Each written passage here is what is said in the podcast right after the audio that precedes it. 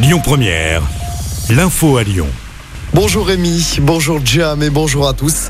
Des tensions hier soir à Lyon après le nouveau concert de casserole. 500 personnes s'étaient rassemblées à 20h sur la place des terreaux pour contester à nouveau la réforme des retraites.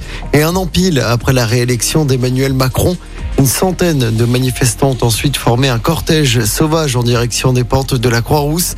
Des poubelles ont été incendiées.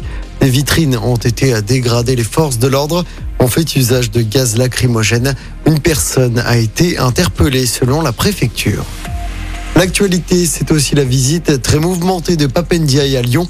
Le ministre de l'Éducation nationale était attendu hier après-midi à l'Institut national supérieur du professorat et de l'éducation à la Croix-Rousse. C'était pour rencontrer des étudiants. Sur place, des manifestants l'attendaient avec des casseroles pour protester contre la réforme des retraites. Certains manifestants ont tenté de rentrer dans les locaux. La police a dû faire usage de gaz lacrymogène. Le ministre a dû changer d'emploi du temps. Papendiaï est d'abord allé au rectorat puis à l'Institut de formation des enseignants.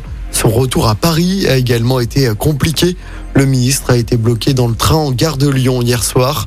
Il a dû passer par une sortie dérobée sous escorte policière afin d'éviter les manifestants présents sur le quai. Six mois de prison avec sursis pour le maire de Tizy-les-Bourgs, Martin Sauton, été jugé hier après-midi à Villefranche en décembre 2021. Il avait organisé des soirées alcoolisées avec des jeunes mineurs d'un foyer d'accueil. Il avait ensuite laissé les mineurs rentrer avec sa voiture. La peine est plus importante que les quatre mois avec sursis requis par la procureure de la République. Il a également l'interdiction d'entrer en contact avec les trois mineurs. Les suites de l'agression homophobe présumée à Lyon. C'était vendredi soir vers 20h sur le quai de la station de métro à Bellecour.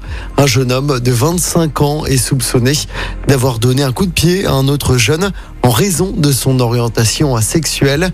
Le suspect qui avait été interpellé peu après les faits a été placé sous contrôle judiciaire à l'issue de sa garde à vue. Il sera jugé en juin prochain.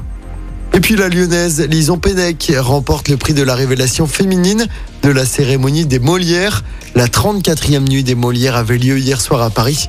Je rappelle hein, que les Molières sont au théâtre, ce que sont les Césars au cinéma. Lison Pennec a grandi à la Croix-Rousse.